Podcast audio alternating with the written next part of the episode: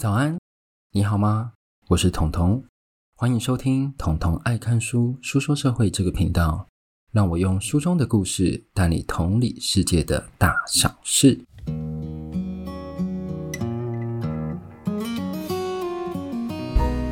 好，欢迎来到我们的第六十八集。在讲第六十八集之前呢，我要先来跟各位分享一下我最近的小故事。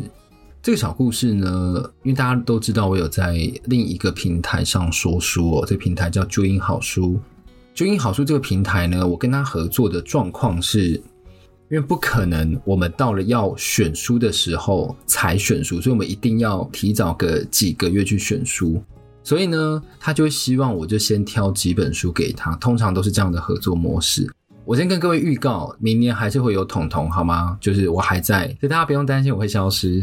所以明年的时候的书呢，要我先选，然后我就先选了几本。那通常我在选书，如果你是我的老听众，你就会知道，我就是不太 care 市场上现在就走红什么样的书，我也不太 care 现在市场上什么它是比较 trendy 的话题或什么之类的。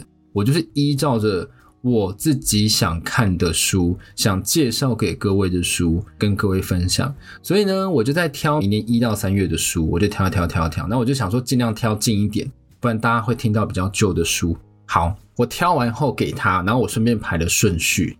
编辑就看了一下，他就说：“嗯，彤彤，我觉得你的选书都还蛮不错的，然后出版社也都说 OK。但是我们觉得你新年这本书，有没有办法重新选？”我在想说，诶，为什么要重新选？我选书是没有在 care 的啊。他说，因为一月是新年，这样就我的书可能不是那么好。然后我就看了一下我那本书，名字叫做《告诉我你为什么要杀人》。想说，好啦，好像真的有点触霉头，所以就这样，我马上就改掉。我是在想说，我就依靠自己感觉在选书，殊不知就是诶不太适合新年，这本可能就适合清明节了，好不好？清明节，对，如果有机会的话再讲，但还没有确定，就之后再跟各位分享喽。好，那这一集呢，我们的书名就叫做《失控的匿名正义》。如果你不仔细看，会想说，诶，彤彤是不是上传错？上一集好像也叫《失控的什么》？对，上一集是《失控的正向思考》。我其实蛮喜欢那一集，蛮喜欢那一本书，我更喜欢那个作者。那今天呢，要来讲的就叫《失控的匿名正义》。这件事情一直发生在你和我的周遭，不管你是亲朋好友，你或多或少会听到、会接触，或甚至有人是怎样感同身受。那所以这集我们就来 focus 在说，究竟网络的匿名留言它会造成多少的伤害？这个其实在一开始网络蓬勃发展的时候，有很多很多的讨论。为什么？因为你没有法可以管，政府的立法永远是在。一个产业新兴之后，甚至已经有一点开始失序的时候，才会有法律。所以一定要有一个什么，不是吹哨者，是牺牲者出现之后，大家才会了解说，哎，原来网络社会上的匿名攻击对于当事人他造成的创伤有多深。那今天这一本书呢，是日本人写的，他是在讨论日本的网络乱象。作者群呢，他是每日新闻的采访团队所合编的。那我们都知道，每日新闻其实你只要去日本玩，你在街上，你甚至在便利商店，你都会看到他们的那个报纸哦，读卖新闻啊，每日新闻，它是日本的三大报社之一。那如果你要追溯每日新闻最早的来源，它是在一九一一年就已经设立了，所以它是相当老牌的报社。在这书中呢，作者有六位记者透过观察网络和他们生活周遭所发生的现象，然后呢，他们不是只观察现象就把它编成书。他们没有那么懒，好吗？他们是还有采访当事人所编纂的一本书。这次呢，我一样会分成三个部分跟各位聊聊。然后我发现，其实先讲三个标题，好像就大家好像没什么感觉，所以我决定就不先讲标题了。谢谢。第一个标题呢，叫做“网络正义”哦。那首先，这本书的开头为什么会诱发这些作者去写这本书？不知道大家有没有在看日本一个很有名的实境节目？叫做双层公寓，没有看过没关系，我就先大概讲一下，因为我大概看过两三集吧。他就是找来年轻的日本的三个男生和三个女生，然后一起住到同一栋屋子，很纯，对，因为男女生分开睡，然后就会看男女双方会有什么火花和互动的实境节目。那你想说，哎，这有点就是好像感觉蛮无聊的。但重点是什么？日本节目他们有一个惯性，他们很喜欢安排很多艺人看着，比如说什么，我记得有什么《东京观察中》吧，我忘记那那个综艺节目叫《东京观察中》吧。他也是就安排与这个节目不相关的艺人坐在前面，实际上他们就比如说双层公寓，他们正在发生的事情就变一个大动画，然后右下角就会有几个人头，然后一起在看这件事情，就类似这样的东西，他们就会像跟我们坐在电视机前面的一样，所以更感同身受，他们也像在看八点档一样，所以在一个片段播出有爆点之后，就会开始讨论他。啊，这个男的怎么这样啊？这个女的怎么这样啊？这个好可惜啊！他们差一点就怎样了啊？为什么这么笨啊？这个回答怎么回答成这样？就类似这种事后论的，你知道，恋爱事后论的一群人们在那边讨论这件事情。那这种时间节目通常就不太对我的胃，所以呢，我基本上看两集就是我人生的极限。但我还是可以跟你讲这个在做什么，因为我发现看两集之后，他们的脉络都差不多，他们没有什么太大的什么起伏之类的，他会聚焦在某一集。有一个那时候被邀请入驻的一位女性，她叫木村花。她本来是一位摔角选手，然后她母亲呢叫木村祥子，更是靠怎样摔跤养活女儿的女强人。你靠摔跤摔出女儿的餐费，我觉得蛮厉害的，这真的很厉害耶。有有人说你摔跤可能当兴趣，但是她是职业等级的哦，所以我是带着敬重的眼光看着木村祥子。那经过双层公寓呢，制作单位他就邀请木村花来录制，那所以我们这边就叫小花好了。一开始看起来其实就是跟之前的双层公寓没什么太大的不一样，但是呢，有一次呢，在洗衣服的时候，小花就是她没有及时拿出来她洗完的衣服，有一位也住在里面的男生，他叫小林，因为他也要洗嘛，所以他就帮他把衣服拿出来。这个我在日本也会这样子。但我听日本人讲说，这是很冒犯的，可是因为我我先岔题，比如说我们会用那个 coin laundry，那个叫什么？日本的投币式洗衣烘衣机，那日本很常见，尤其是日本的烘衣机很大很舒服，所以我都很喜欢去那边用那个 coin laundry。然后呢，我发现里面有衣服已经洗好了，但是它已经滚很久，衣服都是有凉凉的，都变得凉凉的时候，我就会把它拿出来。但是日本觉得这样是不礼貌的。对，好，然后小林呢，因为他要洗，所以他就把小花的衣服拿出来。日本人可能普遍觉得，诶，这好像不是那么礼貌，而且呢，他没有帮小花的衣服收干净。然后日本他们那时候放在里面的洗衣机是洗脱烘，所以呢，小林他就按洗脱烘，然后就全部就一套完成之后，就连着小花的摔角定制衣一起烘。那摔角衣它这种东西是定制的。所以当它是定制的时候，它很容易洗洗，这样布料很容易缩水。你如果用烘的话更不行。你如果有那种很高级的布料的衣服，它都会告诉你说不能烘，因为你会越烘越小件。这就导致小花的定制摔角衣缩水到不能穿。那小花发现我其实相当难过和生气，因为你想，其实她是母亲单亲家庭一手带大的，再加上这定制对来讲也很重要，毕竟摔角这种东西你要去定制是很贵的。还有，他在一开始就跟小林已经相处上有嫌隙了。最后，你看这么多导火线，最后小林在跟他道歉的时候还戴着帽子，这在日本来讲好像也是不礼貌的。小花一气之下就怎样？不是把他摔倒在地好吗？不是把他当自己频道在玩，他是直接把小林的帽子甩在地上这样子。但其实就到这里，对，他把帽子用在地上之后。观众就看到这里，他不会去管前后，因为他毕竟这是现实中他眼睛所见的嘛。但是大家都忘记，它是一个实境秀，而且这个实境秀在日本当时非常红，所以一时之间所有的谩骂涌入那个木村花的 Twitter，而且骂的内容非常难听，什么你怎么不去死啊？你怎么还活着啊？像你这种女的，你为什么还有敢进入艺能界啊？然后你连摔角界都要退出吧？有你的摔角我根本不想看。类似这样的谩骂内容，而且这些都已经骂到他已经快麻痹了。可对我们来讲，你很难感同身受，因为你无法去客观的衡量这一句话对于某一些人他所造成的伤害，伤害的程度是你没有办法想象的。所以两个月后，小花因为她没有办法承受这样网络的霸凌，她就自杀而死。很多网友其实看到这里。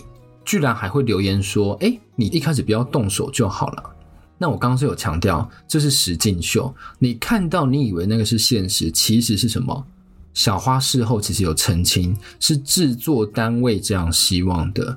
我跟你讲，你如果再看美国的实境秀，有太多太多的爆料是说，制作单位希望你搞出一些花招，不然收视很无聊。三男三女在那边很和平的一起吃喝玩乐、拉撒睡，没有吵架，谁要看？那我去看我自己家里日常就好了。所以他们会希望有一些爆点。可是这件事呢，制作当然是当然是否认到底，因为这样责任变在我身上，而且观众也不买账，所以呢，小花就这样子呢，就是去世。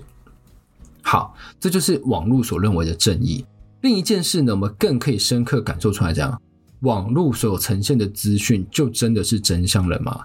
好，这边再举一个例子：二零一九年在日本茨城县发生一对男女逼车的事件，他们可能跟这个车看得不顺眼，所以他就逼了那台车，然后迫使那一台车停在路边，然后双方就下来理论。我相信你有在看行车记录器的人，一定很想看到这个画面，所以他们就逼车。那重点是什么？逼车那一个人他下了车去打被逼车的人。全程在车上有一个女生戴着太阳眼镜，拿着折叠机，就是日本所俗称的老人机，在录影，很冷漠。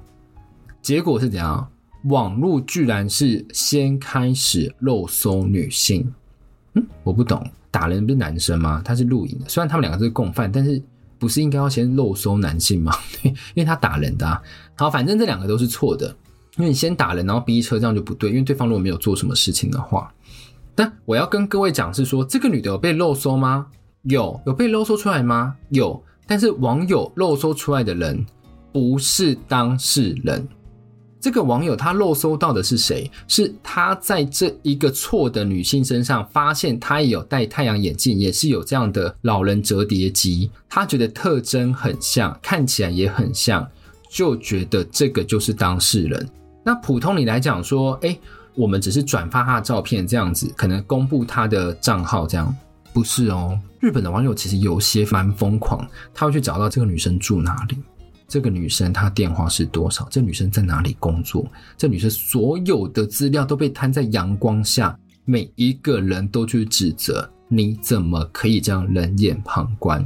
而且她的死亡讯息也是源源不绝的来哦，而且隔天其实肇事的男女。就被捕了，但还是有很多不知道事情的民众依照着那张照片去指责、谩骂，吓得被误认为的当事人怎样？赶快去找律师来处理。好，我们前面已经讲网络的正义，他们自以为是的正义。第二个呢，我们来讲什么？网络言论的自由，对。那在网络上，其实评论事件究竟是自由还是诽谤，其实一直都有人在争论这件事情。那我们先拿前面我们刚举的那两个案例来说，木村因为网友的谩骂，最后无法上去选择结束自己的生命，他是网络言论自由吗？还有后面被认为的当事人选择透过律师提告，他跟木村花是走不一样的路线的，一个是承受不了压力，一个是承受住之后开始反击。因为他认为这已经不是你的网络言论自由，这是诽谤，所以呢，他开始请律师提告。而且当他会见这些被告人的时候，他们每一个都吓得屁滚尿流。而且当他们见面的时候，发现，诶，你如果走在路上，我根本就认不出来你呀，你跟网络上好像很不一样。甚至在对谈中，对方也是温文儒雅在解释说，啊，不好意思啦。我现实生活压力真的太大了，这点我真的蛮认同的。日本的部分，我常常看日本的社畜的影片。你如果去找日本社畜，很多上班族会默默的拍自己一天的影片，从早上六点出门到晚上凌晨两点回家，洗完澡刷刷完牙之后凌晨四点少睡两个小时就再去上班，一到五都这样，多可怕！好，有点离题，但是我这边要就大概讲一下日本的那个工作环境是很苛刻的。所以他们有些人就会把网络当做他们发泄的窗口，而且对他们而言，网络就是一个归属，因为它本身那个时候其实是匿名。有时候你用个 VPN 什么的，你甚至不要留下 IP 网址，或是你用假的网址，对方也找不到你。这样子的特性就可以让人去发展很多元的声音。一方面它是好的，因为我们的网络上可以有不同种声音，但另一方面呢，如果失控的话怎么办？会变成任何人都能恣意的攻击，而且其实很难去救责。而且我刚才不是有讲吗？你的一句话很难去衡量说你对于其他人造成多大的伤害。我其实讲到这里，我发现彤彤最近有点变心理师啊，而且我下一本书可能也是你知道 心理方面的，所以就大概就这三四集啊，对不对？就这三四集就变心理师。好，那这些人他们当下秉持的是什么？他们所看到、所认为的正义，那这个正义究竟是不是社会上代表正义？不尽然，而且他们用网络言论来抒发这种正义，但抒发到最后变成网络谩骂，这到底要怎么去分辨？那日本有一位呢，山口副教授，他就开始针对五件网络的公审案去调查，他发现这些谩骂的别人啊，就是受到自己所认为的正义感驱动而加入网络公审的人。理由占最大宗的是什么？因为无法原谅他们做错事，就他们是指他正在公审那一个人，而且这个比例大概只有三到五成。另一个原因是什么？对当事人或企业感到失望，就是对于他做错事感到愤怒，对他做的这件事感到失望。通常是一个是本来就很讨厌他的人，一个是本来就很喜欢他的人。越喜欢失望越大，所以也有近三成，加起来加有七成。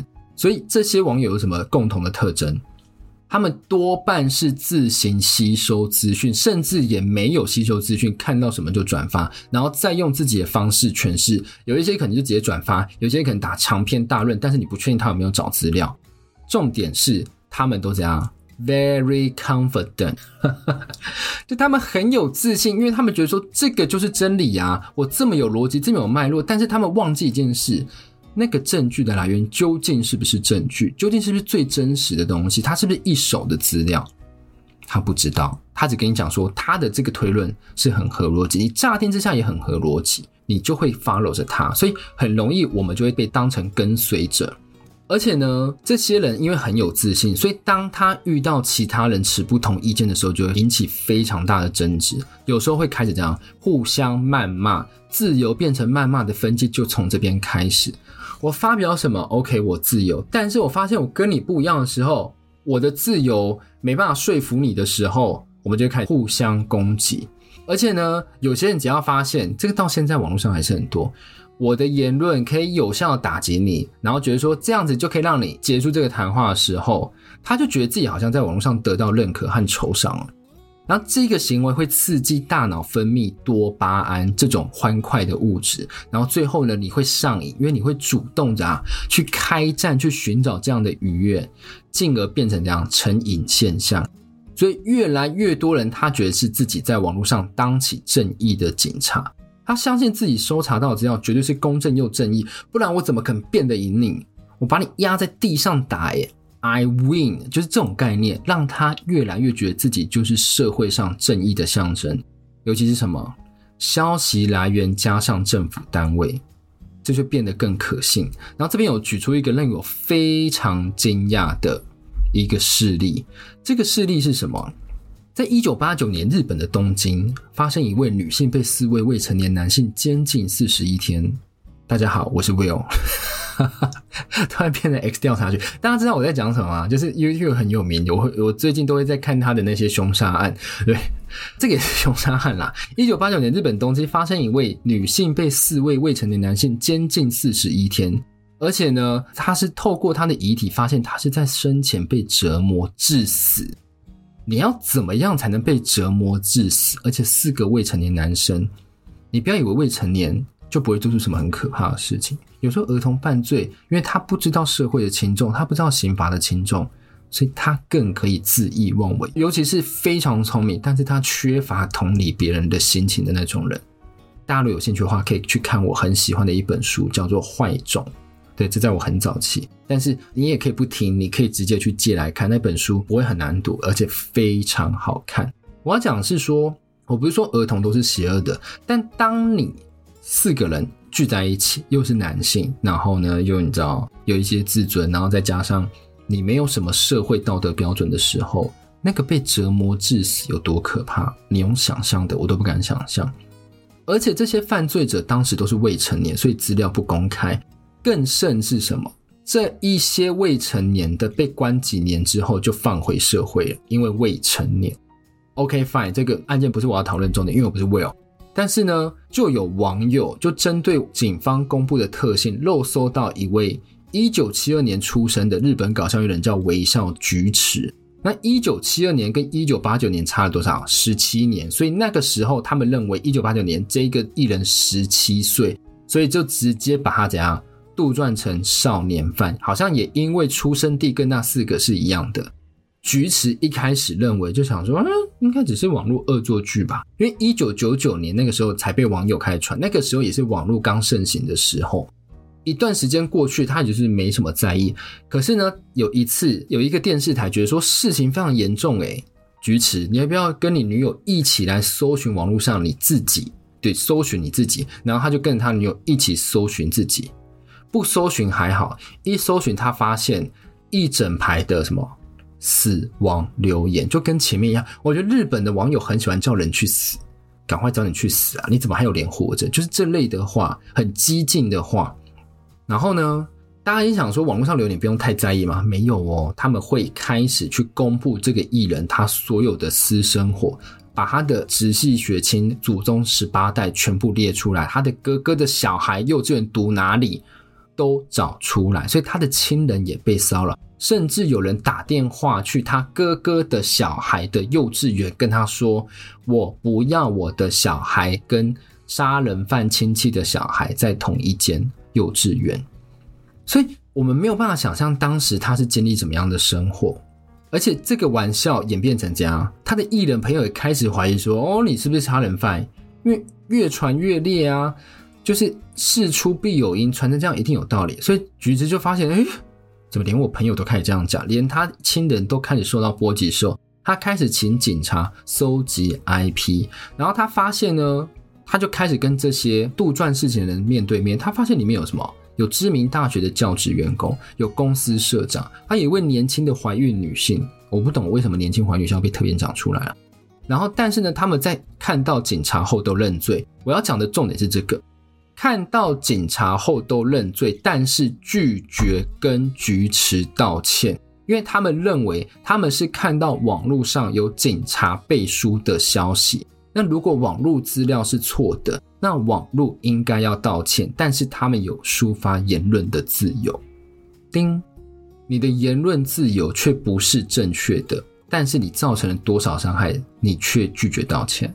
对，那这故事最后是什么？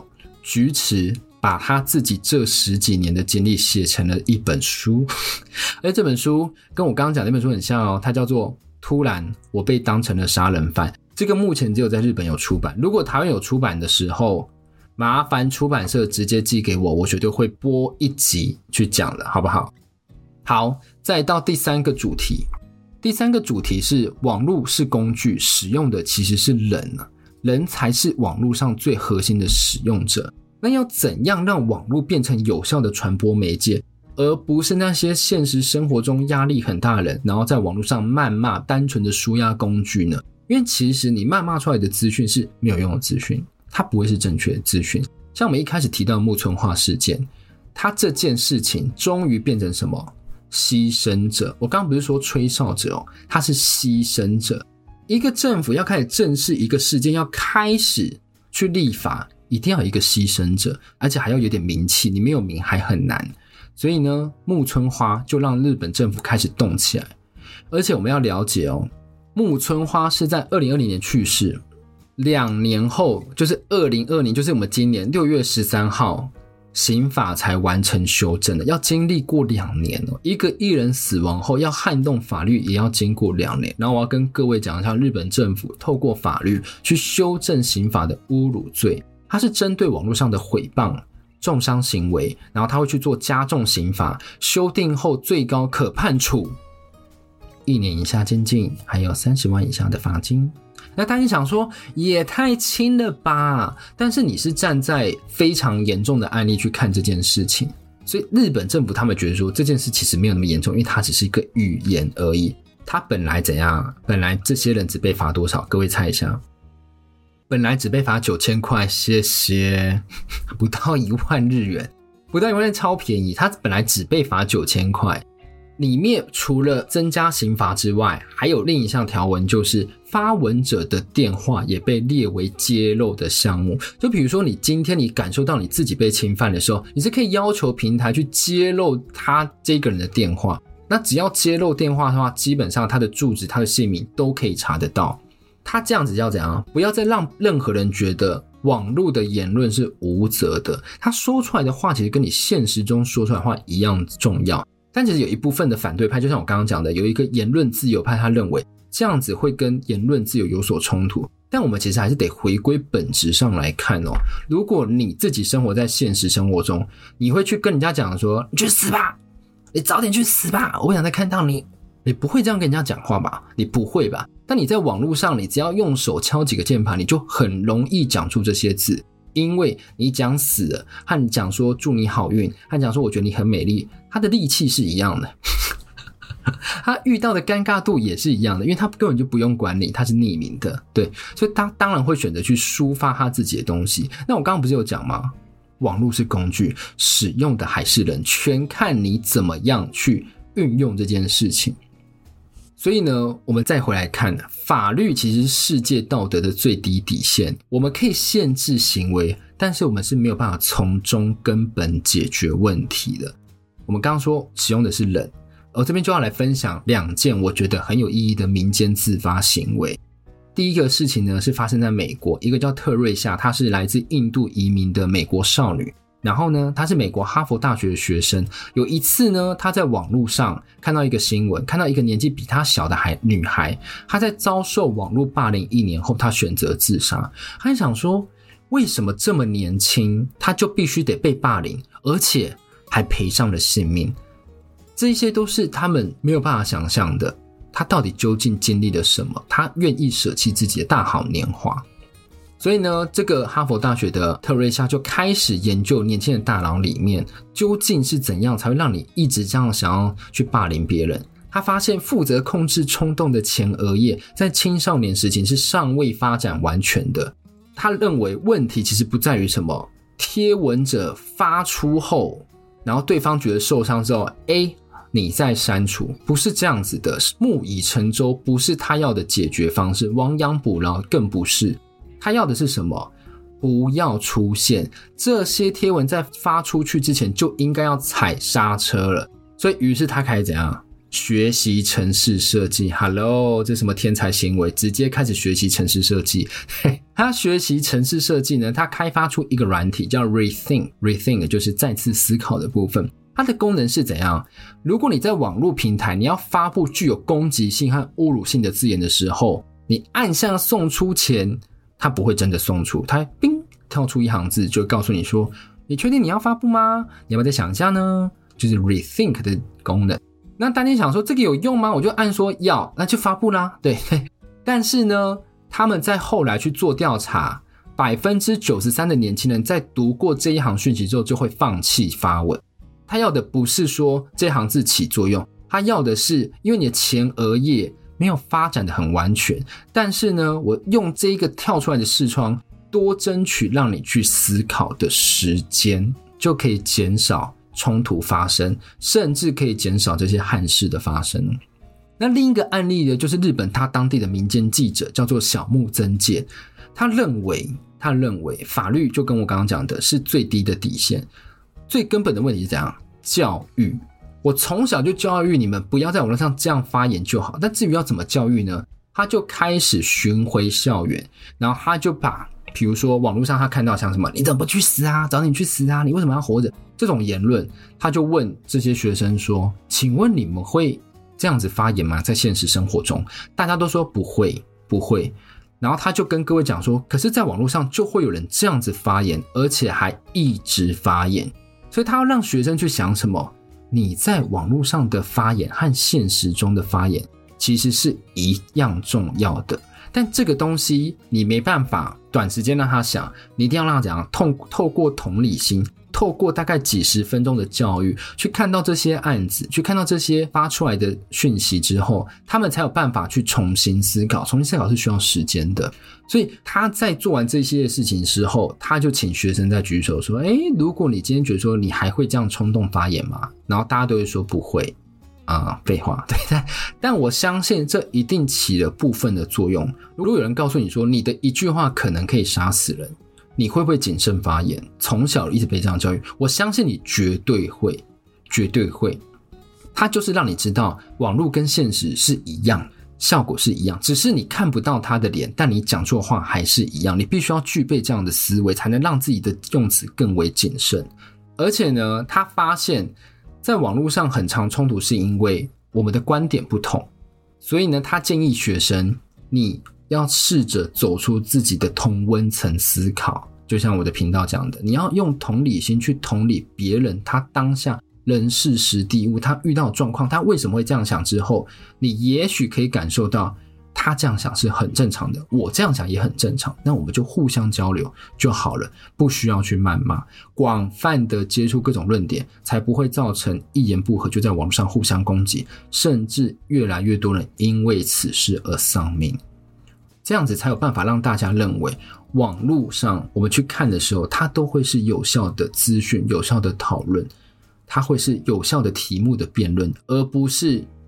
你怎么不去死？早点去死！这种无聊，或者是我最近，我要跟各位讲，我有时候在 Facebook 看新闻，然后比如说他就会说啊，惊传有人过世。我本来想说，因为通常你在贴文下面你就会看到谁过世，我再一按下去那个贴文的留言，下面全部都是南无阿弥陀佛，下面是一群诵经团诶，甚至我看了一下，我发现这个人还没过世，是误传，下面还是一堆诵经团，是怎样？大家是已经认定对方死亡了，是不是？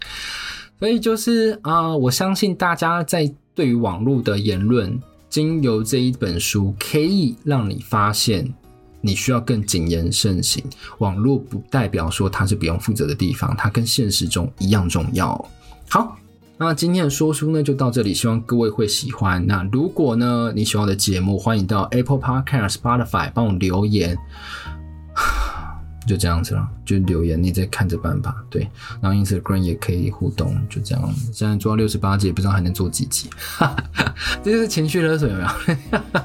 对，但是你如果喜欢的话，就可以推广你所有的朋友。对，然后跟他讲说，哎，有个 Podcast 的节目，标题看起来虽然有点让你皱眉头，但实际听完的心情其实蛮好的哦。好，那今天节目就到这里了，我们下次再见，拜拜。